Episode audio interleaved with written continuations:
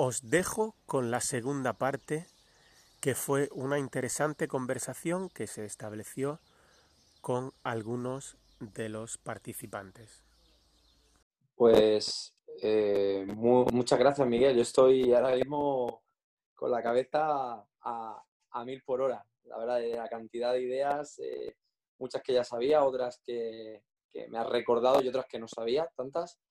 Y, bueno, antes de guiarme, yo me gustaría que la gente participara y que, y que comentarais según, eh, según preguntáis. Os voy a abrir el micro, si, no os importa, para que al final el, el contacto de la, de la, duda, de la pregunta que tengáis con respecto a Miguel, que, que, lo dais salvar hablando y no, y no escribiendo que queda menos. Mira, Amerigo Miguel vale. me, me pregunta si, si habías mencionado algún blog en algún momento.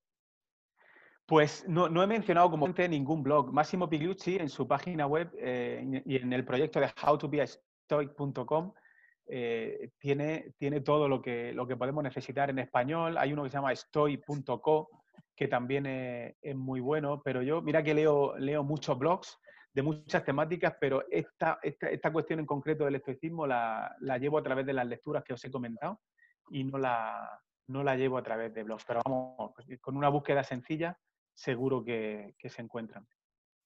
Hay mucha gente compartiendo este, este, eh, conocimientos y prácticas sobre este, sobre este tema. Eh, hubo un chico que, bueno, ya te comenté, un chico que se llama Pedro Vivar, que, hablaba de, que iban a abrir una, página o un blog de, Spain, eh, Stoic Spain o algo así, algún grupo a nivel nacional sobre, sobre estoicismo. No, no, está en marcha, no estaba todavía. Es posible, eh, hay, hay la, la, se está, cada vez en más sitios del mundo pues está habiendo proyectos, proyectos de crear comunidad a nivel de país, de, sobre todo unidos por el mismo idioma, de, de, seguidores o de practicantes del estoicismo. Y yo creo que, que, en España, pues si no está, si no está ya, pues seguramente se vaya, se vaya a formar pronto. Hay una, hay una voy a coger la, tableta. Hay, yo en, Telegram, en Estoicismo, el grupo que os he comentado de estoicos. Sí, dímelo que lo apunte en el chat. Estoico como tal, sí. Y luego hay, una, hay una, un canal que no es grupo, por lo tanto no se puede participar, que es simplemente de difusión, que es de Daily Stoic en español, que comparten una reflexión. Es como una especie del podcast de meditaciones estoicas que yo hago traduciendo el de Pigliucci, pero, pero en español. Y es una diaria y es, es maravilloso, es, muy bonito. Y luego hay otro canal que es Biblioteca de Estoicismo, que también es canal y es donde van colgando todo. En Telegram todo esto, ¿verdad? en Telegram, sí. Eso en Telegram, donde van en Biblioteca Estoicismo, que es una como, una como una ramificación del grupo estoicos, que, que, ahí solo hay documentos y hay muchos PDF, muchas infografías, muchas referencias también de, blogs. Hay como un repositorio muy interesante de lecturas que, en fin, que son interminables. La idea, la idea, de esto, la, idea de esto es, eh, no es perderse en, una, en, un, en, un, magma de información loca, ¿no? Eh, como, en, como en casi todo, sino es ponerse en marcha con poca información cuanto antes y en la práctica de cada uno pues la que te va generando la, inquietud eh, para, para seguir profundizando en el tema sin duda. Miguel, perdona, has comentado tres grupos, uno que se llama Estoicos como tal, sí, otro Biblioteca de Estoicismo eh, y el otro. Ese, y el otro es The Daily Stoic Español. El, como la, el, estoico del día a día, The Daily, el daily es algo que, hace, que se hace cada día, como la, la, reflexión sí, sí, sí, diaria. Es que no recordaba el, nombre. Ya es para poner en el chat y la gente que esté, pues Ahora ya como, como en Telegram, como en Telegram se pueden hacer eh, mm, como carpetas, pues esos son los, los, los, que yo, los que yo tengo. Yo. Ah, bueno, mira, eh, Juan Pablo tiene una pregunta. Yo, lo mío puede esperar, Juan Pablo. Mira, te abro el micro, o si estás tú ahí a mano, ábretelo sin problema. Y. Hola, Miguel. Hola Juan Pablo, ¿qué tal? Hola, ¿qué tal? Mira, yo, yo, tengo una pregunta. Siempre, bueno, me gusta preguntar, tengo muchas inquietudes, ¿no? Por, muchas cosas, ¿no? Pero en, el caso del estoicismo, que sí que empecé eh, hace poco tiempo a, leer cosas e interesarme un poco, todavía no es que me haya convencido del todo, te lo tengo que decir, también es verdad. Pero tengo, tengo una, pregunta y es, eh, lo veo como que tienes que hacer muchas cosas, todos estos mm, mm, cosas que haces de los diarios, de apuntarte, eh, tanto tú como Pedro, eh, que mencionaba Ginés antes, eh, también hablaba un poquito de esto. Y, sí que me da un poquito de miedo entrar en, estas, en este tipo de em, filosofía o, o, modo de vida, ¿no? Y llegar a un momento en el que llegues un día y digas, joder, es que estoy cansado de seguir o no me apetece seguir o, a lo mejor mm, no encuentre eh, la motivación para seguir. ¿Tienes alguna recomendación de este tipo? Sí, yo, yo tengo más que una recomendación, tengo una reflexión, una reflexión hacer. Ese miedo es, es totalmente normal, es totalmente normal, eh, pero tiene, tiene dos uno se dé cuenta de que esta filosofía de vida o estas prácticas no son para él y, nada, no pasa nada. De hecho, Pilucci, en la última entrevista que le comenté, él, viene de la rama de la ciencia, es biólogo, es genetista y, se está estudiando, y se está estudiando por qué, porque claro, eh, los, los, estoicos antiguos conocían mucho la naturaleza humana por intuición, por observación, por puro empirismo, pero hoy se sabe que si bien todos nos parecemos mucho, también tenemos caracteres diferentes y hay, cosas que funcionan para uno y, para otros no, ¿no? Y están, están estudiando por qué estas técnicas propias de la terapia cognitiva, por ejemplo, funcionan más con unas personas que con otras. Ese miedo se puede diluir por un lado, pues, pues porque abandones eh, tu práctica y no pasa nada, no pasa nada. Y, e inevitablemente ese miedo se perderá por el, por el otra posible alternativa, que es que las incorpores de tal manera que no te cuesten ningún trabajo y, la y, formen parte ya de tu, de, tu propia, de tu propia rutina. Eso no significa, o por lo menos así lo vivo yo, no significa que en ningún momento uno se convierta en clavo, esclavo de esas prácticas, sino que al contrario, eh, uno es, es lo, que esa propia, lo que esas prácticas también le, le, proporcionan. Eh, esa es la reflexión que yo puedo hacer. Más que nada, yo lo que siempre trato de evitar, si, me, si pides recomendación, como has pedido antes, es que, uno sea consciente del ritmo al que ha aprendido otras cosas y que no se emocione mucho con esto porque arrancada de caballo, parada de burro. Es decir, si uno ya sabe que ha iniciado otros aprendizajes y, es irregular en las prácticas o que va poco a poco o que se desmotiva pronto, pues, pues lo más normal es que aquí le pase, le pase un poco lo mismo. De todas maneras, lo que uno, lo que uno experimenta eh, en, como mejora experimentada por uno mismo, pues es lo que lo que le anima, lo que le anima a seguir, ¿no? Es como, no sé, por, utilizar alguna técnica, ¿no? El ayuno intermitente. Hay gente que, empezó siendo una tortura, venía de comer seis veces al día, eh, pequeños snacks basados en barritas de cereales y, cuando le plantearon lo de empezar a ayunar de manera intermitente, creía que eso iba a ser una tortura y cuando experimentó que se sentía con mucha más energía, que no se sentía tan esclavo de la comida, que tenía más claridad mental y, tal, pues, pues eh, no, se siente esclavo de su ayuno intermitente, sino que, es, algo que practica. Que un día, que dos, que tres, que se va de viaje y tiene que comer diez veces al día, pues no creo que tenga ningún problema. Por lo menos así lo, veo, lo veo yo. Es decir, el miedo surge como, como respuesta normal. Yo lo he tenido también. De hecho, cuando me proponen eh, eh, mm, cosas para que, en teoría me ponen porque pueden mejorar en vida. Tengo un vídeo muy grande, lo comparto con Víctor, por ejemplo, que es una de las personas que está aquí, que, está aquí, que me comentó eh, a raíz de, una situación particular, una toma de, glucemia por la mañana y el tema de la variabilidad de la frecuencia cardíaca. Y yo dijo, joder, digo, como empiece también con esto, me voy a obsesionar de una manera que ya voy a estar nervioso a ver si me sube la glucosa solo por la ansiedad y entonces luego ya no voy a entrenar hoy porque la variabilidad de frecuencia cardíaca ha sido X. Es decir, ese miedo está. Pero, eh, eh, eh, pero también está la oportunidad de ver si esas cosas se quedan en nuestra vida. Yo creo que nadie rechaza cosas que han venido a su vida y que se la han hecho mejor. Entiendo yo, ¿no? Por puro sentido común, por puro... Sí, entiendo. Un, poco eso es lo que iba más o menos buscando y lo que me parecía. Bueno, le daremos una oportunidad. claro. bueno, yo eso ya cada uno, claro. Claro. Me gusta probar las cosas Qué bien, qué bien. Por esa, esa, actitud de curiosidad, quizá esto no es para ti, pero la siguiente cosa que te propongan, pues sí será para ti. Muchas gracias. Pablo, gracias por participar. Juanpa tiene pinta de ser epicuro. O sea que, no, de broma. Vale, mira, eh, no quiero pasar por alto eh, lo que Merche ha comentado, que, que estoy muy agradecido. Muchas gracias, Merche. Te puedes abrir el micro si quieres. Dice antes de nada, gracias. Dice, si te conformabas con despertar la conciencia de una sola persona, te aseguro que tu intervención ha sido un éxito porque creo que todos salimos un poco más sabios hoy. Pues bueno, Merche, ¿qué, te, voy a, qué te, voy a, decir? Son, son, pues nada, palabras que agradezco, que no sé si merezco y que, y que en fin, siguiendo un poco, eh, yo de alguna manera eh, no me atribuye ningún mérito porque lo único que he hecho ha sido hacer lo que me han dicho que haga, eh, simplificándolo.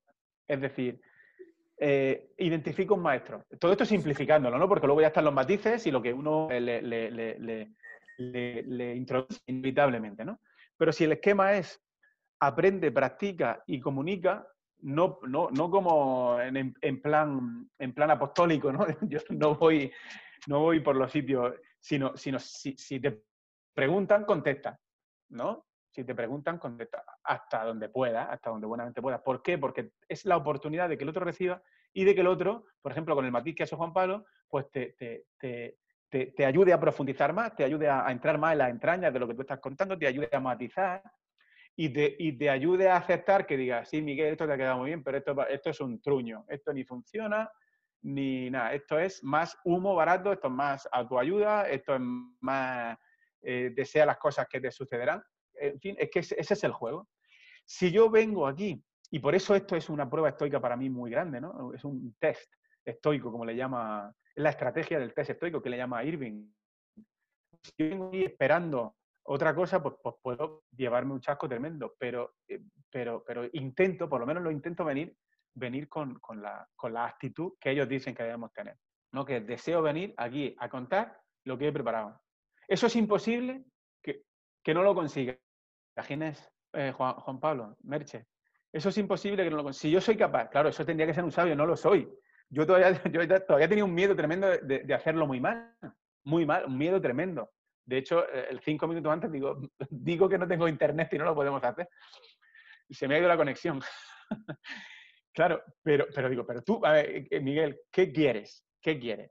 ¿Qué, qué, está en tu mano desear? Contarle a los que seguramente quieran dedicar una hora contigo en un domingo por la tarde, contarles lo que sabes de este tema, lo que has aprendido, lo que te has preparado, eh, agradecerle a Ginés que hayan contado contigo y, decirle a, este grupo de amigos, tengo aquí a Antonio, tengo a Lozano, tengo a Curro, tengo a Ricardo, tengo a, Camelo, eh, eh, y sobre todo al que está aquí, que al que primero me vino a la cabeza de traducir este podcast fue por Lozano, por mi amigo Lozano, que, el pobre pues se le dan bien muchas cosas, pero el inglés no es lo suyo.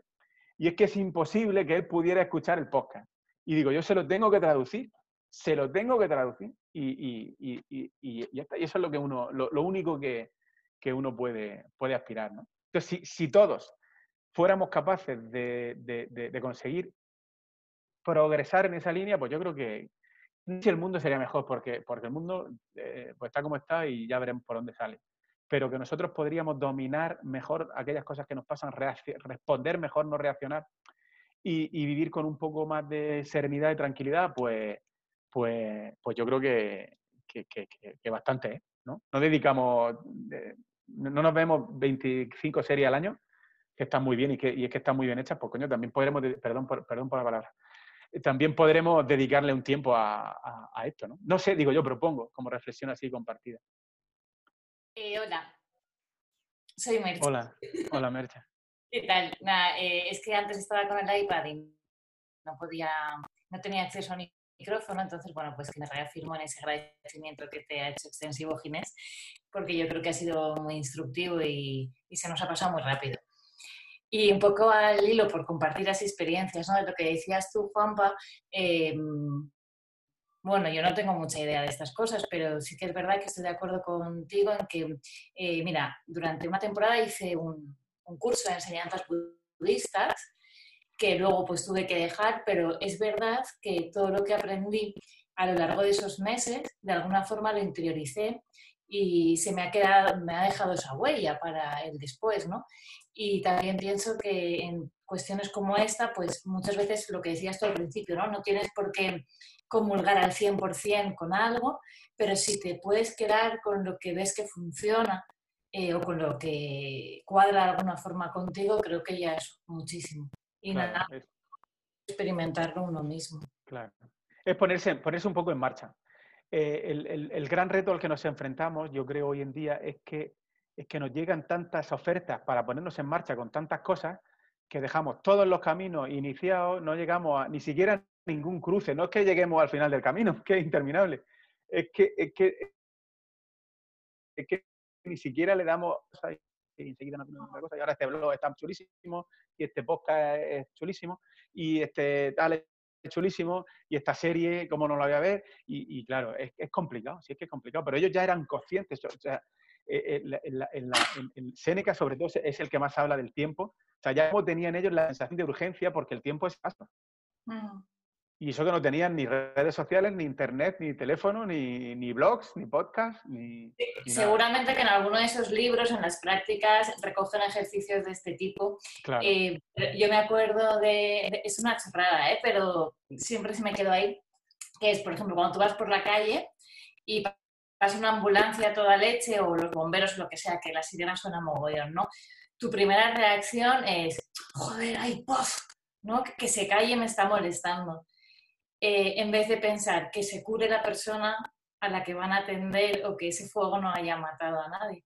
Entonces, si al principio te fuerzas un poco a modificar ese pensamiento, luego es verdad que te sale solo y ahí viene la reflexión de por qué no quieres abandonar. Claro, claro. esos, esos, hábitos del pensamiento se trabajan. Y ese enfoque que tú has dado es, es un enfoque budista. Lo que estoy que sería, yo podría, yo podría ir mañana en esa, en esa ambulancia, perfectamente, un hijo mío, tengo dos hijos, y cuando, y cuando, cuando leo eh, en, en, en, estos autores que hablan de los hijos, cómo, cómo entonces los, los, hijos se perdían, bueno, no, no, es que hace dos mil años los hijos se perdían como, como se, como se, con una facilidad o con una frecuencia mucho más que ahora, es que a nuestros bisabuelos eh, preguntaban las familias, eh, seguramente nuestros, nuestros padres nos dirán, sí, tu tía tuvo 12 y le vivieron cuatro. Claro, eso a, nosotros ahora, no sé cuántos de los que estamos aquí presentes tenemos hijos, pero claro, a nosotros se nos, se nos ponen los pelos de punta, pero es que, es que puede pasar. De todas formas, eh, por curiosidad, ¿eh? ¿eh? así cuando te pones a investigar un poco de, prácticas o formas de vida alternativas a la nuestra, es verdad que aparece como mucha charlatanería. Claro. No sé si en este, en este mundo también lo hay.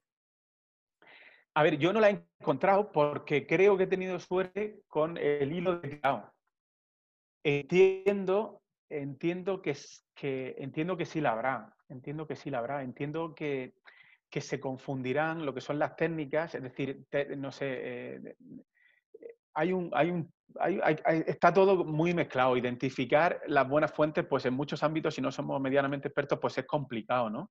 Es complicado, pero, pero yo creo que con esas recomendaciones leyendo a Piglucci, a Irving como autores modernos para empezar y, leyendo a los clásicos, yo creo que, que, ahí está un poco casi todo. Y ya sé que la idea es un poco la contraria, ¿no? Poder abstraerse de la opinión de los demás y seguir el camino en el que uno cree, pero ya a título un poco más personal, ¿a ti te ha supuesto algún tipo de controversia con tu entorno o te, o te has sentido juzgado en algún momento cuando te has desviado hacia ahí? ¿Cómo se chaldea?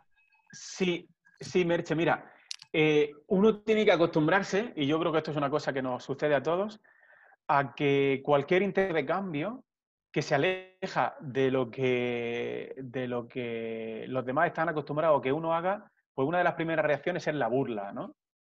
Es la, gente pues se, se, burla de ti eh, y, ridiculiza un poco todos tus intentos por, por mejorar. Bueno, en CrossFit nos pasa, ¿eh? También a muchos que... imagínate. Bueno. Claro, y, entonces pues eso es algo que, también forma parte de la, práctica. Eh, de todas maneras, esto del estoicismo es muy fácil que nadie se dé cuenta. De hecho, la, principal recomendación de Irving y de Pigliucci es eh, practice stealthily. O sea, stealthily, stealthy es que, que no se dé cuenta nadie. O sea, que esto no se tiene que decir a nadie, ni se tiene que comunicar a nadie, ni, ni, ni nada. Es decir, cuando tú tienes con tu pareja, con tu compañera de trabajo, con tu compañero de trabajo, cuando, cuando te hace un desplante, eh, lo que tú estás practicando cuando te pasa eso, eso no se lo tienes que contar a nadie.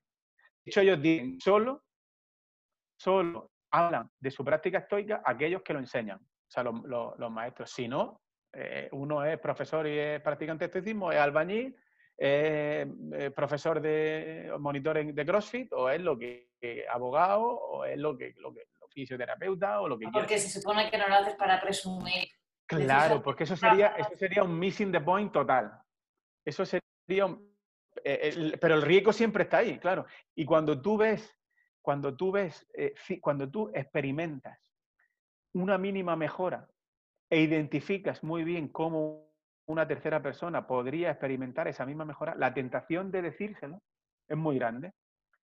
Pero en este tema del estoicismo yo soy muy prudente. En otros temas que, con los que también estoy apasionado, el tema de la alimentación, el tema de la, de la organización personal así de, de, lo que se le llama productividad personal y todo eso, ahí soy más atrevido, ¿no? Ahí, ahí soy más, más, más chaco más al personal y si me mandan a tomar viento, pues lo, lo asumo, ¿no? En este sentido no, en este sentido soy mucho más prudente. Pues gracias, ya no escaparon más la conversación. No, no, encantado. Gracias, Merche. Eh, eh, Miguel, mm, bueno, es que nos podemos liar. Yo tengo. Eh, a mí me gustaría hablar un poco sobre. El, sé que son muchas, de hecho, has enseñado el libro y, es, y lo tuve en mi mano, pero me gustaría hablar sobre, sobre las técnicas que, se proponen de cara a esa práctica de, estoica. si, si recomiendas alguna sobre otras o alguna que te haya llegado más o más sencilla para sobre todo los que quieran iniciarse? Claro, pues mira, esa, es una buena pregunta. Y yo creo que hay dos que son muy, muy eh, fácil de, visualizar. Una, una es eh, tratar de responder y no reaccionar. Es decir, cuando uno se levanta por la mañana, dice, hoy voy a jugar a identificar lo que han sido reacciones y lo que han sido respuestas. Una reacción sería, sería que mi hijo, yo tenga una, esté, teniendo una conversación por teléfono con un amigo, con un compañero de trabajo que necesita algo y mi hijo haya pillado en ese momento una rabieta y esté conmigo y, no. Es decir, ¿de qué manera yo ahí puedo responder? Responder implica que yo tengo que elaborar un juicio sobre lo que está pasando ¿eh? y darme cuenta de que es un niño de cinco años y que posiblemente no esté poniendo toda su intención en fastidiarme a mí la conversación, sino que está eh, reaccionando por algo que le ha cabreado. Él sí que está reaccionando. Yo no soy un niño de cinco años. Yo tengo que intentar no reaccionar en esa situación. Es decir, separar lo que es las reacciones. Estamos preparados para reaccionar porque, la, porque el entorno primitivo, nosotros somos seres paleolíticos, estamos todavía con cerebros paleolíticos viviendo un mundo que hemos sido capaces de diseñar, pero al que nuestro cerebro es bastante mal adaptado y tenemos que intentar eh, eh, reaccionar cada vez menos para responder cada vez más. Es decir, aprovechar ese pequeño espacio que podría haber entre el estímulo entre el estímulo y la respuesta. Y otro sería la visualización negativa, es decir, yo todas las mañanas yo hago esto, todas las mañanas yo hago esto. Me levanto y, salgo a la calle. Y tengo la suerte de vivir en una casa, en el campo, salgo a la calle, haga el tiempo que haga, eh, me pongo en sentadilla profunda, eso es algo que los de CrossFit sabéis muy bien, y, y hago un repaso de las cinco técnicas estoicas propuestas por, por Irving. ¿vale? Empiezo por eh, visualización negativa. Visualización negativa. Entonces, imagino el peor día que se me puede poner por delante. Lo imagino. Lo imagino. Eh, eh, y lo primero que me viene en la cabeza, mi, hijo tiene, se cae, está saltando en el sofá y ocurre lo que tanto miedo tenemos, que es que se da con la sien en la esquina de la mesa del salón, que tiene un cristal de un dedo de gordo, y tenemos que salir corriendo. ¿Cómo? Y me imagino a mí reaccionando ante esa situación. ¿Vale? Me, me, me llama mi jefa de estudios para echarme una bronca por un documento que he rellenado mal, yo soy profesor de secundaria, que he rellenado mal del instituto. ¿Cómo voy a reaccionar yo? Porque lo que me sale enseguida es recordarle lo mal que lo hizo ella en otra ocasión, pero yo qué gano con eso. Eh, eh, eh, ¿no? entonces visualizo con todas las personas con las que me relaciono, con mi mujer, con, le pasa algo a mi madre que es mayor, y visualizo cómo reaccionaría, cómo reaccionaría ante, ante esa circunstancia. Fatalismo, la segunda. Me recuerdo cosas que me causan sufrimiento de las que he hecho, pero sobre las que yo no puedo hacer nada. Y simplemente me recuerdo que, no, puedo, que no puedo hacer nada sobre lo que, sobre lo que, está, pasando. Incomodidad voluntaria. De hecho, ya la estoy practicando. Lo estoy, practicando. ¿Por qué? Porque durante muchos meses del año salgo eh, en ropa interior, es decir, con los calzoncillos a la calle. Esté lloviendo, esté haga frío, esté helando, a veces está con, témpanos de hielo cayendo del toldo. Y ahí ya estoy experimentando la, incomodidad voluntaria. La dicotomía del control, es decir, eh, ¿qué voy a desear yo a lo largo del día? ¿Voy a cometer la torpeza de seguir deseando? la torpeza con todo el cariño del mundo, es decir, deseando cosas voy a cabrearme y luego acabo cabreándome porque mis hijos se porten fatal, si no depende de mí que mis hijos se porten fatal. De lo, que depende de mí es intentar darles el mejor ejemplo para que consigan, con el paso del tiempo, controlar sus reacciones, que me traten bien, que traten bien a la gente, que sean buenas personas y, todo lo que perseguimos los padres. Pero que mi hijo se levante y me diga, tonto, no me has preparado, no sé qué, no sé cuánto. Pues eh, para mí, incluso dice Irving, si crees que te tienes que cabrear, finge el cabreo. Finge el cabreo. O sea, que tu hijo perciba que tú estás cabreado, pero sin que tú estés ese cabreo. Y, dice, y, dice Piglucci, lo voy a decir en inglés porque la frase la aprendí en inglés y la traduzco. Dice, The way to get this understanding is through constant practice. La vía para alcanzar este entendimiento, para, para, interiorizar esto, es practicando, practicando, practicando y practicando. Es que no hay otra. O sea, esto no es acordarse de vez en cuando. Esto es, es la prosoqué, la prosoqué que le llaman los, los, los, eh, estoicos, ¿no? Es sin que te cueste trabajo y sin que te impida disfrutar de todas las cosas de la vida, porque esa es una de las cosas que yo creo que Juan Pablo también se refería un poco antes, o por lo menos he pensado yo en eso, es decir, coño, si uno se, convierte en una máquina de estar pendiente de las cosas y detrás se convierte en un amargado, y ese riesgo, siempre, ese miedo, siempre, siempre lo, lo tenemos, pero no existe si convivimos con normalidad con eso, ¿no? Si no nos lo imponemos, sino que si no lo imponemos como, como una, algo que nos presiona, sino como algo que ejercemos, que, podemos hacer, sabiendo que vamos a fallar a lo largo del día, pues un montón de veces. O no es un examen. Son, son retos. A mí, me, de verdad, muchos de ellos me, eh, son como, como retos. Pero vamos, que, imagino que hay que proponérselo así en el día para, para ir haciendo lo que tú dices, esa práctica. Y, es que luego se dan, se dan esas, situaciones. Ahora, mira, te voy a leer, por ejemplo, ahora porque no estoy dando clase, ¿no? No estoy dando clase porque estoy dando clase desde casa. Pero en la primera semana, en la primera semana, esto te estoy hablando de cuando yo empecé con el libro del Handbook, que fue el 22 de mayo, dice, eh, semana 1, descubre lo que está realmente en tu control. Eh, y, nombra ya la palabra ataraxia. Y, la frase que os he dicho, ¿no? The way eh, we come to this understanding is through contact. Dice, el camino hacia la ataraxia, la serenidad. Y dice, la premisa de la disciplina del deseo. Dice, siempre conseguimos lo que queremos, siempre y cuando deseemos aquello que depende de nosotros. E, eso es potentísimo. Eso es... Eso, te cae es brutal. Claro, hay quien lo puede identificar como una lápida que le cae en la cabeza y hay quien lo puede identificar como un trampolín en el que empezar a dar pequeños saltitos. Dice, es que es alucinante, ¿no? Dice, siempre conseguimos lo que queremos. Siempre. Es imposible no conseguir lo que quieres. Siempre y cuando sepa, eh, te, te limites a desear lo que depende de ti. Y entonces, aquí tengo yo mis dos columnas que decía, había que hacer la lista. Dice, esto lo hice el 24 de mayo, eh, y tenías que, tenía que identificar una cosa que me perturbó, ¿no? La clase con primero que tuve ayer eh, a primera hora, que fue una auténtica catástrofe. No sé si sabéis lo que es la secundaria obligatoria, pero os invito, os invito a, visitar clases de secundaria obligatoria, ¿no? Y eh, yo tenía que hacer aquí una columna, una columna de cosas que, que, dependían completamente de mí. Y yo puse planear todo para que la clase fuera fuera bien, haber anticipado algunos de los, de los clásicos problemas de, que se dan en la clase. Es decir, ¿cómo demonios? Yo ya con 43 años. Hay una frase de mi hermano David que me, que me, hizo mucho daño en su momento, pero, pero ahora me ayuda mucho. Y es, para esto te hemos enviado cinco años a Madrid, Miguel. Porque yo estudié en Madrid, soy, soy de, Murcia, ¿no? Claro, cuando me pillaban alguna cosa, para esto te hemos, para esto te hemos mandado a la familia cinco años a estudiar a Madrid, ¿no? Y yo, me, y yo, entonces me, pillaba unos cabreos con él de la muerte. Pero luego ha sido una gran frase para mí, porque digo, otra vez me va a amargar la existencia este alumno que se porta mal todos los días. Tan torpe soy yo de querer o de identificar o de poner en sus manos mi tranquilidad. Porque la pongo en sus manos. Es que la pongo en sus manos, se la estoy regalando. Se la estoy regalando. Toma, mi tranquilidad, la persona de, un, de un tipo de 43 años con estudios superiores y estoy haciendo un ridículo, o sea, un, retrato, un retrato eh, caricaturesco, ¿no? Es decir, y aquí te pongo yo, Manolito Pérez, mi tranquilidad en tus manos, ¿no? Y yo ponía, mi eh, completo control, mis reacciones cuando el problema, eh, cuando, el, cuando el problema de hacer los grupos en clase, que siempre surge.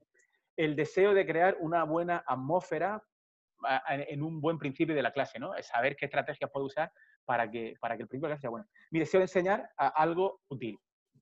Yo eso sí lo puedo desear, pero que lo aprendan, eso no lo puedo desear, porque no depende de mí. Y entonces ponía eh, eh, control incompleto. Es que como lo tengo hecho en el lo voy traduciendo. E, el, control nunca lo tenemos sobre resultados externos, ni siquiera sobre los resultados que yo hago. Es decir, los que hemos corrido maratones sabemos que hemos podido entrenar muy bien para el maratón, pero puede que la marca no nos salga. Pero sí está sobre nosotros hacer todo el esfuerzo que podamos en el maratón. ¿Qué no depende de mí? ¿Sobre qué no tengo el completo control? Su actitud hacia eh, las actividades que proponga o hacia la materia. Sus reacciones hacia los compañeros. Sus emociones hacia la escuela porque no es que me rechacen a mí ni rechacen a mi asignatura, que yo a veces me lo tomo como algo personal, es que estamos en el colegio. Y eso ya, eso ya es una barrera muy grande. Estamos en el instituto, perdón. Eh, sus relaciones de grupo, eh, su atmósfera de clase que ya traen de la clase anterior. Eh, y luego, otra cosa que, también hablan los estoicos, mi, lo que se llama mi, mi, mi, reacción automática. Es decir, yo puse aquí mi sufrimiento inicial. Es decir, ponerme nervioso cuando todo se viene abajo. Dice Marco Aurelio, dice, dice sí, como, eh, no somos piedras, no somos rocas, nos vamos a perturbar sí o sí. Pero el practicante se da cuenta de que se está perturbando, toma, toma medio paso para atrás de manera automática y dice, voy a volver a la tranquilidad en cuanto pueda. Imagino que si sucede una tragedia personal o familiar, pues eso puede durar meses. Si es un problema de la clase de segundo de la ESO que me pasa todos los días, a lo mejor duro cinco segundos en perder la calma, o sea, en volver un poco al estado inicial. Entonces yo creo que eso que eso merece, no sé, merece por lo menos la pena el, esfuerzo, no lo sé. Por lo menos yo así lo, planteo. Bueno, y te digo más, bueno, me habías preguntado sobre las técnicas. E, e, eso, eso básicamente es la, la, estrategia que yo, que yo sigo, el tomar una perspectiva más amplia, el, premeditar, el, premeditate, el, visualizar también las adversidades de los demás, ¿no? El otro día otro chico que está aquí, que está aquí escuchando, Ricardo, eh, nos comentaba eh, la frustración que sintió. Ahora él, eh, dirige, sesiones dirigidas, o sea, hace clases dirigidas de similar al CrossFit, de, ejercicios corporales y de intensity le llaman y de, en fin, entrenamiento, entrenamiento en base a ejercicios corporales. Ahora, como no se pueden dar clases presenciales, las están en, vídeo y subiéndolas a, YouTube. Y, y claro, el otro día estaba para tomar un camino por dos motivos. Había dedicado no sé cuántas horas a grabar un vídeo, había perdido toda la grabación y toda la edición. Y en segundo lugar, había grabado una sesión completa, pero le había grabado solo siete minutos. Una sesión que hace él eh, eh, implicándose, no, te va diciendo, no, hacemos eh, un emom de burpees con no sé qué, no sé cuánto. No, no, es que lo hacía, lo hacía, ¿no? Y entonces decía en el grupo, dice, estoy poniendo a prueba mi testimonio. Claro, es que es normal cabrearse contra eso. El sabio es el que, el que ni se inmuta, pero nosotros ni somos sabios ni hay arrimados. Pero la idea es volver a tu tranquilidad, asumir que eso le ha pasado a Ricardo, me ha pasado a mí, le ha pasado a Ginés, le ha pasado a Arón, le ha pasado a Lozano, eh, le ha pasado a Antonio, le ha pasado a, Ricardo, le ha pasado a Américo, le ha pasado a todo el mundo. Pero cada, cada uno en sus circunstancias y en su momento. Eso, esa ecuanimidad eh, nos ayuda a decir, no somos únicos. Sí, ahora estoy pasando el momento jodido yo, pero, pero enseguida coge un poco de perspectiva. Dice, vale, yo hoy he perdido la grabación, pero hoy se cuentan por miles los que han perdido el trabajo. Por miles, los que han perdido el trabajo. Y esa, esa visión de perspectiva que te da eh, las técnicas estoicas, pues también te ayudan un poco. Y eso es, eso es lo que, lo que, lo que eh, ese tipo de técnicas que también, eh, las que también está basada en la, terapia moderna, cognitivo-conductual, ¿no? Funciona, No soluciona, a ver, no solucionan el problema. no, no, te convierten de la noche a la mañana en, en, nada, pero yo creo que te ponen en marcha, que es suficiente. Sin duda. Sin duda, joder, suena tan, tan, tan potente todo lo que dices. Eh, creo que en, relación a esto, Aaron quería. Eh, ¿Te he visto, Aaron? ¿Puede ser que querías preguntar algo?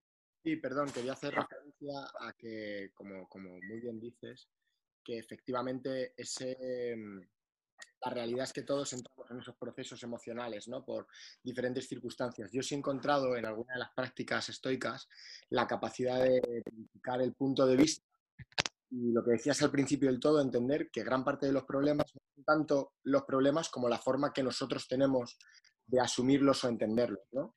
Entonces, a mí personalmente, y también engancho un poquito con lo que decía Juanpa, eh, a mí sí me ha ayudado mucho como técnica de respiración el poder captar la perspectiva y entender que el 90% de los problemas que nos quitan el sueño a las dos semanas han desaparecido o se han hecho muchos pequeños y que, y que gran parte de, los crecimientos personales que hemos tenido han sido porque hemos tenido situaciones adversas ¿no? en cualquiera de los ámbitos. Claro. Entonces, el poder sentir, tener la capacidad de sentirte agradecido ante, ante esa situación, a mí personalmente me, ha ayudado muchísimo. Claro. De hecho, de hecho, es que esta filosofía surge en un momento que no es que fuera un momento único, sino que ha sido la, característica básica de toda la antigüedad y de todo, pero no de la antigüedad, sino de dos generaciones atrás, que es la adversidad. Lo que pasa es que nosotros hemos hecho posible un, desarrollo técnico tal, y un desarrollo eh, social tal, que nos hemos creído que la adversidad la podemos sacar de la ecuación, pero es que no la podemos sacar de la ecuación. Y, entonces magnificamos adversidades pequeñas porque no tenemos adversidades más grandes. Y, entonces, pues yo creo que merece la pena, por lo menos que haya, igual que en el sistema judicial hay una correspondencia entre el delito y la pena, es decir, eh, pues nosotros deberíamos tener un poco también de esa correspondencia entre, entre la gravedad del asunto y el sufrimiento que provoca. Eh, porque, porque en ausencia de, de problemas mayores y de problemas reales, pues a veces nos quita el sueño pues no sé, a lo mejor si me dedico a diseñar sesiones para mis eh, jugadores, pues a lo mejor haberme equivocado en un ejercicio. Y entonces ya mi cabeza empieza, ¿qué tal? Y van a pensar que soy un desastre. Y entonces voy, y claro, eso, esa tormenta mental, el estoico, la ve, el budista también, ¿verdad, Merche? El budista también la, ve, no se identifica con ella. Yo no soy el ejercicio que he hecho mal, lo he hecho mal, si lo puede corregir, lo veo, pero, pero de alguna manera no le provoca eso un, sufrimiento desmesurado, ¿no? que esa es la idea un poco. Y que no siempre lo conseguimos, lógicamente. Merche pregunta, dice, ¿cuál es la postura? Pues, pues básicamente eh, lo, eh, lo, he comentado así un poco por encima. El estoicismo dice que, que está en nuestra mano, está en todo posible, por transitar hacia las positivas, hacia las que identificamos positivas, que ellos eh, básicamente son el amor y la alegría. El amor y la alegría y el, sentimiento de justicia, el sentido de justicia, es decir, tratar a los demás, la, buena sensación que te provoca, la buena emoción que te provoca tratar a los demás de manera, justa. Y no niegan ni mucho menos las, negativas, de hecho las negativas en un momento determinado te, te pueden salvar la vida ante un riesgo es un riesgo evidente y que, y que, y que pone en peligro tu, tu, tu, vida. Pero lo que dice es que debemos transitar en la medida de nuestras circunstancias y de nuestras posibilidades, de acuerdo con las técnicas que ellos plantean, hacia, la, hacia las posibilidades. ¿Por qué? Porque es que al final, eh, eh, ¿quién se ha arrepentido alguna vez de dejar enfriar una decisión? Nadie. Entiendo yo. Entiendo. Una, una, a ver, no, digo que, no se puedan tomar a veces decisiones en caliente que sean buenas o mejores que las que dan, pero si es una reacción basada en, el ira, en la ira, en el odio, en la envidia o en el miedo, por ejemplo, que son las cuatro que ellos identifican, identifican como principalmente negativas, yo creo, que, yo creo que al contrario, siempre nos hemos arrepentido de tomar decisiones cuando estábamos eh, la ira. De hecho, Antonio Gómez, que está aquí, eh, lo ocultó un episodio que se llamaba La ira es locura temporal que además ha escuchado muchísima gente, es de los más escuchados. Eh, ¿Quién, se puede alegrar de, tomar una decisión eh, eh, cuando está poseído por la ira o por el odio, o por la envidia o por, o por, el miedo? Pues yo creo que nadie. Yo creo que, aunque sea nada más que sea por esa, por esa, por ese desequilibrio entre si es mejor decidir enfriando o si es mejor decidir en caliente, pues yo creo que es un buen ejemplo.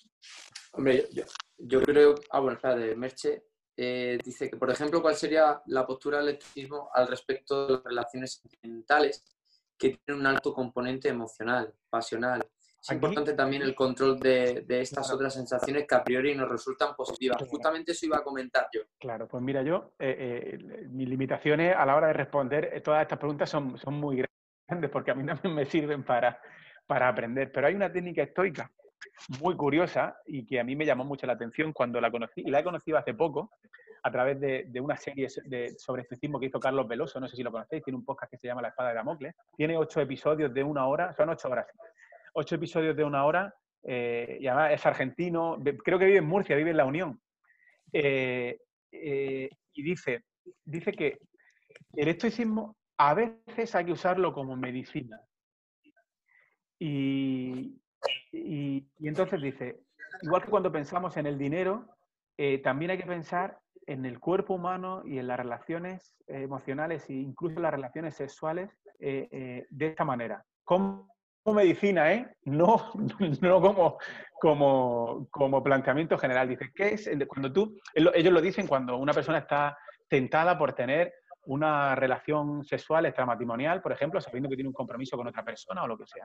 Entonces, como el instinto es tan fuerte, porque los instintos están, como la situación se da, como el contexto ha hecho que eso sea posible, pero uno a la vez es un practicante estoico y no es capaz de, controlar esa pasión, ellos recomiendan estrategias de este tipo, que es desmenuzar, desmenuzar racionalmente y en frío, desmenuzar racionalmente lo que es esa, esa necesidad, esa urgencia que sentimos.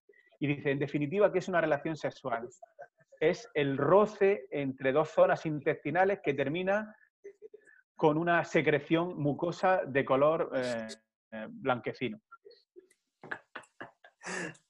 Y así lo plantean, y así lo plantean, ¿no? ¿Y qué es? Y ahora ya lo podéis hacer incluso con el, con el miedo, ¿no? ¿Y qué es el miedo? Pues el miedo es la activación inmediata de mi sistema simpático, la generación en las glándulas suprarrenales de cortisol, la adrenalina, no la adrenalina, que generan una cascada que hace que se anule la conexión del, eh, del, este, del hipocampo con la corteza frontal.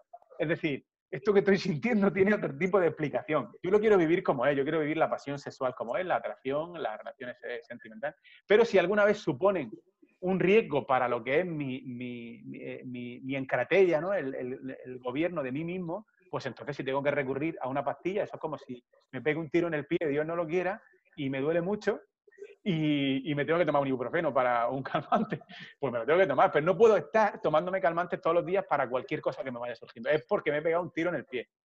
¿no? Y, esto lo hago, este razonamiento, este análisis lo hago porque, porque me ha pasado algo que me, que me, está haciendo sufrir mucho. de esa manera, Merche, yo creo que lo, por lo menos hasta donde yo llego, eh, te puedo contestar. Es decir, hacen un ejercicio de, mucho análisis, análisis excesivo, lo cual no recomiendan para lo que es el día a día. Pero en esas circunstancias, es decir, ¿qué, es lo que me está pasando? Pues, pues, ahí tiene una explicación analítica, es decir, ¿qué es, eh, qué, es al margen de, de, la emoción que a mí me esté generando, al margen del instinto sexual que me esté generando, al margen de la, esta pasión que yo, siempre, que yo siento por esta persona, ¿qué, qué hay detrás de eso? Pues eso, eso, es compatible con la descripción que yo he hecho. Y, ellos se, se, agarran como medicina, como pastilla, ese tipo de análisis, pero no lógicamente como planteamiento global. Interesante. Dice, yo voy a poner en riesgo, ellos dicen, voy a poner yo en riesgo mi familia, mis hijos, para ir a rozar mi intestino con el intestino de otra persona que, a dos centímetros de las partes que se rozan están todas las heces acumuladas de los, de los tres días de tratamiento que seguramente lleva la otra persona. Entonces, posiblemente dicen, posiblemente se, te apague un poco el fuego. A lo mejor no. Es como, es como, es como que cuando, me, cuando me decían de adolescente, ¿cómo puedo hacer que no me guste esta chica? Pues imagínatela cagando, meando. Verás cómo se te... Eh, es que es lo mismo. Es que esa, e, ese ejemplo claro, claro, claro, Claro, imagínate esa persona, esa, imagínate esa persona si eh, se ha dado las circunstancias de que estaba en una casa de campo, eh, cayó una nevada, rompió la, carretera y se quedó allí tres meses con lo puesto. Sí, lo que te llama de esa persona es, era su aspecto físico, era, era cómo te miraba cuando os cruzabas en el trabajo. Y pues quizá te ayude a, que... Y oye, y que si lo que hay es un amor genuino y sincero y lo que hay que hacer es... Porque eso, los estoicos también lo dicen, es decir, que, todo es dinámico y todo se transforma y todo cambia y es el cambio permanente es la característica básica de todo decir, que ni los amores son eternos, ni, ni nuestras parejas son eternas, ni nuestros hijos van a vivir para siempre, ni nosotros, ni, absolutamente nada, ¿no? El hegemonicón, el logos, que ellos llaman, ¿no? Eh, eh, está en permanente, en permanente cambio. Mira, Juan Pablo nos pregunta que cómo puedes compatibilizar el estoicismo con la religión. Pues eh, Juan Pablo, esa es una pregunta que yo no sé si voy a ser capaz de, responderte. Me encanta que, lo hagan, ¿no? Eh, Pigliucci dice que, tienen muchos puntos en común las religiones con, las filosofías de vida, porque, porque, ambas ofrecen esos dos ingredientes de los que hemos hablado antes, ¿no? una explicación, una metafísica, es decir, una, narrativa mm, compatible con el conocimiento científico que en cada momento, lógicamente, la, la metafísica del estoicismo de hoy en día no puede ser la misma que la de la época de Marco Aurelio, porque lo que se conoce sobre el mundo es diferente.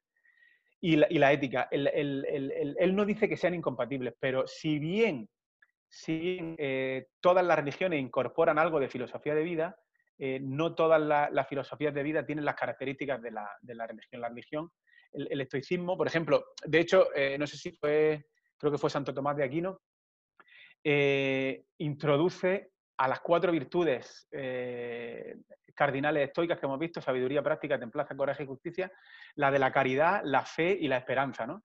Es decir, la religión, hasta donde yo sé que es muy poco, incorpora otros ingredientes que, la filosofía de vida interpreta como, como no necesarios para vivir una buena vida, ¿no? para vivir una vida buena, porque no espera ningún tipo de recompensa, eh, de recompensa ni en el más allá, ni, ni, ni, por ejemplo, en la narrativa, en la metafísica budista, ¿no? que, que, cree en la reencarnación permanente, que hay un karma, que acumulas karma, ¿verdad? Eso, eso no, no, lo tiene la, no lo tiene ninguna de las otras filosofías que vienen de la Grecia clásica, ni el cinismo, ni el epicureísmo, ni el estoicismo, ni siquiera las, más, las filosofías de vida más, más, actuales, ¿no? como el humanismo secular, eh, el humanismo laicista, ¿no? no, lo, no, lo, tienen en cuenta. Yo creo que la religión toca elementos que son compatibles con el estoicismo.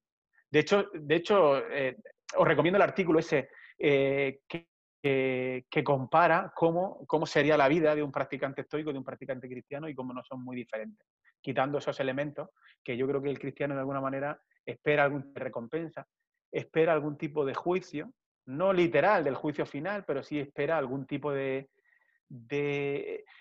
yo creo que el cristiano se pone el sabio sobre su hombro eh, con, otra, con otra intención, es decir, con una intención más, más moralizadora, ¿no?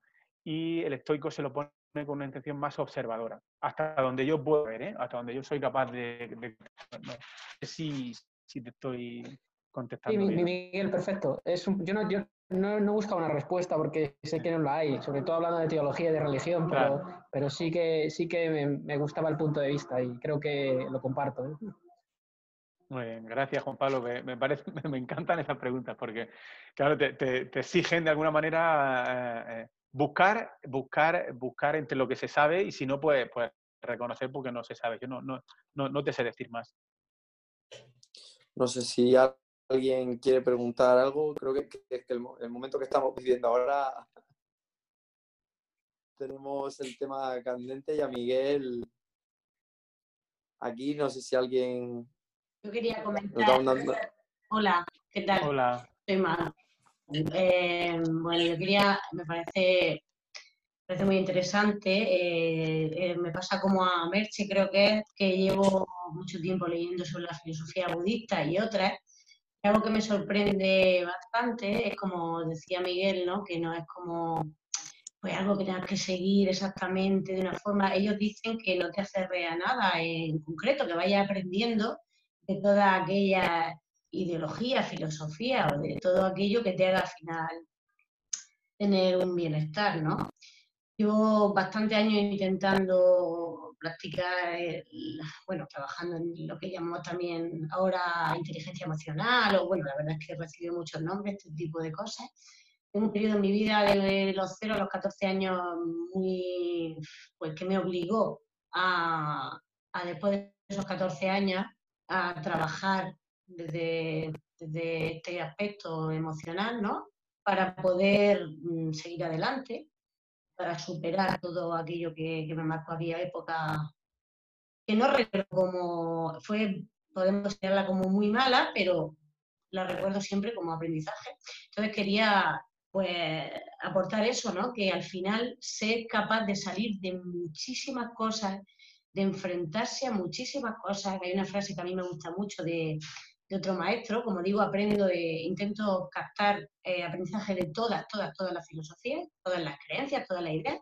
Al final lo que decía Pablo, la religión, eh, no practico la religión cristiana, pero incluso también me gusta escuchar ciertas cosas porque al final creo que todo va en el mismo, en el mismo círculo. Y una frase que me gusta mucho en cuanto a lo que decía Miguel era que la energía va, allá donde va la mente, ¿no? En cuanto a lo de los deseos, que eres capaz de desear. Y he podido comprobar eh, que es verdad, cuando tú eres capaz de, cuando eres capaz de, controlar los momentos, de, controlar los sentimientos, las emociones, cómo se va contagiando y cómo va generando pues todo eso en el resto de las personas, ¿no? Y eso es lo que decía. cuando eres capaz de hacerlo con uno, entonces, pues nada, quería aportar eso, que al final el, el compendio de todo va haciendo que pueda ir en una línea, ¿no? Y, claro, de, hecho, de hecho hay en, en, en, en Episteto, eh, Episteto no escribió nada, lo que tenemos de él, tanto su manual como sus disertaciones, no la escribió él, le pasa algo parecido a Sócrates, los discursos, las disertaciones son recogidas por, por, un alumno suyo, por Arriano, y muchas veces sus propios alumnos eh, les decían, pero, pero ¿por, qué está, ¿por qué está usted eh, diciéndonos algo sobre Epicuro, que es nuestro máximo rival y tal. Dice, porque la verdad ni pertenece a nadie, eh, ni, ni, se la ha inventado nadie, sino que hay que cogerla donde está.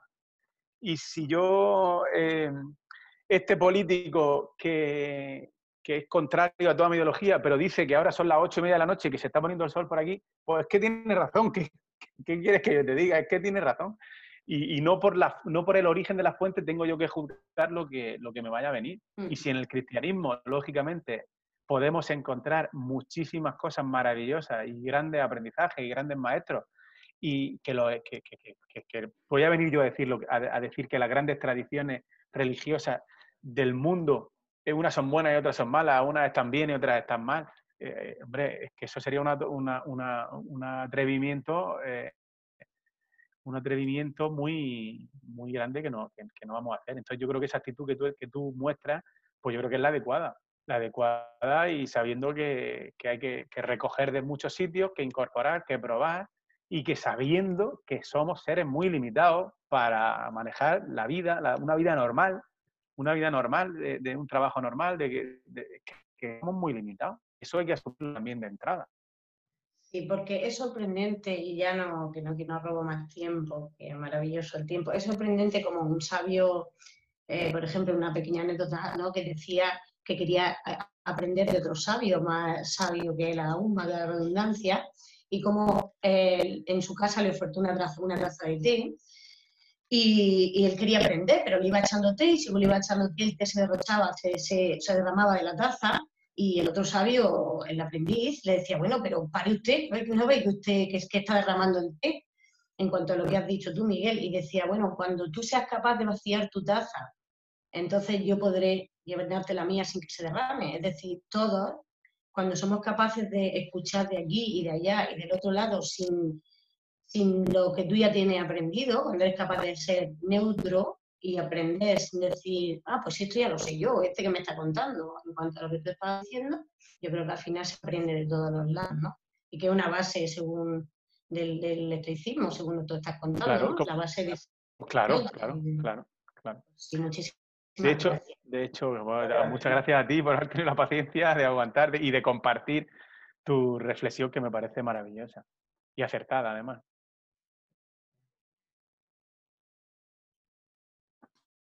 Bueno, pues eh, alguien más quiere aprovechar este excelente momento. Mm, muchas gracias por la intervención, Marco, que no te he dicho. Mira, Ricardo quiere. Hola, Ricardo. hola, buenas. Bueno, nada, primero que todo agradeceros por la iniciativa porque me parece fenomenal. Creo que es, algo que me ha llamado muchísimo la atención por mucho tiempo y, me alegra que, bueno, en el box esto también sobre la mesa porque digamos que como comunidad pues tenemos eso, eso en común también. Entonces, bueno. Eh, y bueno, nada, lo que quería decir era que, que me llamó la atención lo que comentaba Merche de, de que había como, de que como ocurre con muchas de estas filosofías, pues hay como mucha información que, que igual no, no viene de la mejor fuente o tal, y es bueno saber que existe como una bibliografía, como un camino que de repente ya mucha gente ha, ha recorrido y que funciona mucho mejor que otros. Yo por lo menos, yo, yo conocí el estoicismo por el estoicismo de Silicon Valley, literal. O sea, por ellos y, y, digamos, fue como una eh, estrategia para, más que todo por tema de, de resiliencia, de aguante, de, y, claro, esa igual eh, interpretación errónea de lo que en realidad es, eh, pues llegué a eso y luego pues llegué a lo de los libros de Séneca y, y las cartas de Lucilio y todo esto y como que me llamó mucho más la atención. Pero sí es verdad que, que mm, tener esa, eh, como esa de primera mano, esa bibliografía. Claro, eso, eso es fundamental. De hecho, de hecho, eh, de hecho, es que no se van por las ramas nunca, Ricardo. Es que no se van por las ramas nunca. Eh, la, la, claridad de, lo, de, los escritos de, los autores de hace dos mil años es, es que es maravillosa. y las traducciones cada vez han sido mejores y es que es, que es es, maravilloso, maravilloso. Entonces, no, no, si uno quiere poner, Pilucci lo dice, si uno quiere ponerse directamente a leer a Séneca y a leer a Marco Aurelio y a leer los discursos y el manual de Epicteto, es que ahí están. Además que están, yo creo que no tienen ni derecho ya de, están gratuitos para descargarlo, para consultarlo, para hacer una meditación diaria, en fin, para lo que, para lo que cada uno quiere. No, está bien, yo ya he apuntado los podcasts de aquí, voy a a ver si me pongo con ella luego. Qué bien, Ricardo, me, alegra mucho. gracias. Gracias, Ricardo. Pues, chicos, si nadie tiene un apunte más, eh, pues agradecer de nuevo a Miguel esta maravillosa tarde de, estoicismo ilustrado que, yo estoy, hemos podido. Estoy muy, muy contento y te quiero agradecer, Ginés o Aarón, no sé de quién fue. Ginés fue quien contactó conmigo, pero nada, para mí ha sido, no sé si habrá más, pero esta siempre la, recordaré, como la primera, eh, tal, vez sea también la primera y la, y la última, como aquel que decía, yo he corrido dos maratones en mi vida, el primero y el último. Y, o sea, el primero y el único, el primero y el único. y, nada, que muchas gracias y, nada, que, estoy muy agradecido, no nos conocemos en persona, ya me dijiste que también era de aquí de la región de Murcia y seguro, seguro que encontramos oportunidad de, darnos un abrazo cuando, nos podamos abrazar. Sí, que esperemos que sea, que, esperemos que sea pronto. Qué tarde, sí. Comentaba Miguel Aarón cuando, en el primer correo que, que, que no entendiéramos que, que él era un experto de, no sé si serás experto, ¿no? no yo no tengo la criba de, poder decir quién es un experto en algo o no, pero, pero vaya, ha sido una lección en toda regla de, una serie de ideas, de, práctica y de filosofía que, sobre todo a mí lo que me llama más la atención de, este tuicismo es eh, esa aplicación real que, se puede llevar en, en, el día a día y buscando esa serenidad, ataraxia, que lo habías llamado, que, ya no es ni felicidad, ni, ni, unirse con el nirvana, ni, nada. Es buscar esa, esa, esa paz de que cada día de tu vida, dures lo que dures, tenga un sentido, un propósito y, la disfrutes. Ese, es un poco el enfoque. Y ya, pues dentro de nuestras posibilidades, nuestras circunstancias, pues poder, poder hacer lo que podamos, poder hacer lo que podamos. Sí, Sí, sí, sí. Para mí, Ahora ha sido, tienes el micro abierto, no sé sí, si... para, para mí ha sido también un placer, Miguel. Creo que, que en el tiempo que estamos viviendo merece la pena poder enriquecer con, con- con- con estas visiones tan antiguas y a la vez tan contemporáneas. Y Claro, claro. a mí personalmente me parece es un heredito en la materia, al menos desde mi, desde mi punto de vista, ¿no? De, de- de novato total. Así que por eso me siento súper afortunado de haberte tenido aquí. Coincido con Ginés que era de las, de las reuniones que más ilusión me hacían, que cuando me la propuso me, me pareció un- una gran oportunidad y efectivamente ha merecido la pena. Así que la primera ha sido una gran, gran experiencia como para que no sea la última, espero. Vale, mandarte un abrazo muy grande para... Pues nada, lo, Lorca, lo para recibo con mucho cariño, con mucho cariño y nada, agradeceros la invitación y, y nada, que aquí estoy si podemos colaborar en algún momento más. Iré a visitaros cuando vaya a Madrid, Es tu no casa, sé si lo quiero hacer. que aquí sentadilla profunda hacemos Allí- allí mogollón. intentaré, intentaré, hacer, intentaré hacer una de vuestras sesiones más suaves. Cuenta con ello, estás más que invitado, faltaría más, Miguel. A ver si saco el primer muscle up de mi vida allí. Bueno, seguro, te digo que sí. Déjate llevar. Bueno, Bueno, chicos, pues nada, eh, lo dicho. os mando un abrazo muy fuerte y, Sí, gracias a todos los que han tenido la paciencia de estar aquí, que ha sido, ha sido mucho tiempo. muy venga, bien, a sí, todos, Gracias a todos por venir, chicos. Venga, venga, eh, gracias, hasta luego. Chao, chao. Chao, adiós, Miguel.